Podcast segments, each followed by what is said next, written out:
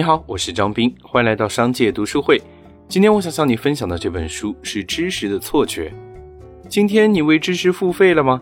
现在这个时代，似乎没有上过几个在线付费的培训课程，都不好意思跟人家打招呼。如何处理好夫妻关系？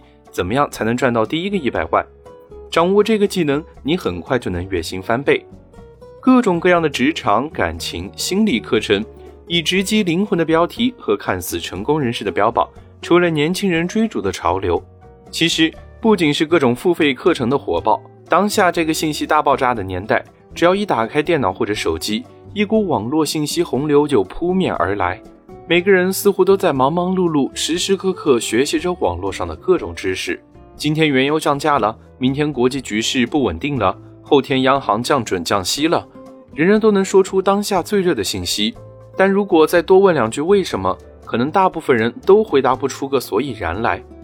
信息并不等于知识，就像培根说过的：“我并非愿意去追求简单的知识，相反，我更愿意去追求一种普世的智慧。”现代社会各种便利获得的信息，并不是先贤所认为的智慧，而这一点也已经被美国的心理学专家所验证。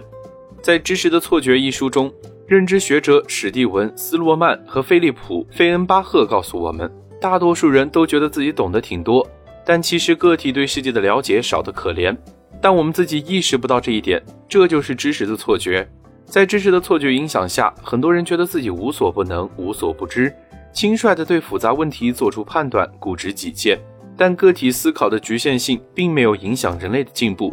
这是因为，在社会中的每个人都是依赖集体的智慧在思考和行动。只有我们清楚地认识到自己思维的局限性，在面对争论和冲突时多一份谦卑，才更有利于我们与他人进行良好的社会协作。世界是如此之大，个人是如此的渺小。世界是真实且复杂的，每个个体所能处理的信息量是十分有限的。人类对于事物的了解所知之甚少，然而却常常陷入一种错觉，认为自己无所不知。我们真的对每一件事物了如指掌吗？在这本书中，我们会清晰地感受到，其实自己掌握的知识仅仅是冰山的一角而已。对于我们而言，无知是不可避免的，这就是我们的日常状态。真正危害我们的是，我们并不知道自己无知。所以，这本书无疑是给所有人提了一个醒。当然，作者也告诉我们，在做出决定时，更多依靠集体的智慧，而不是个人的感觉，才能避免走一些弯路。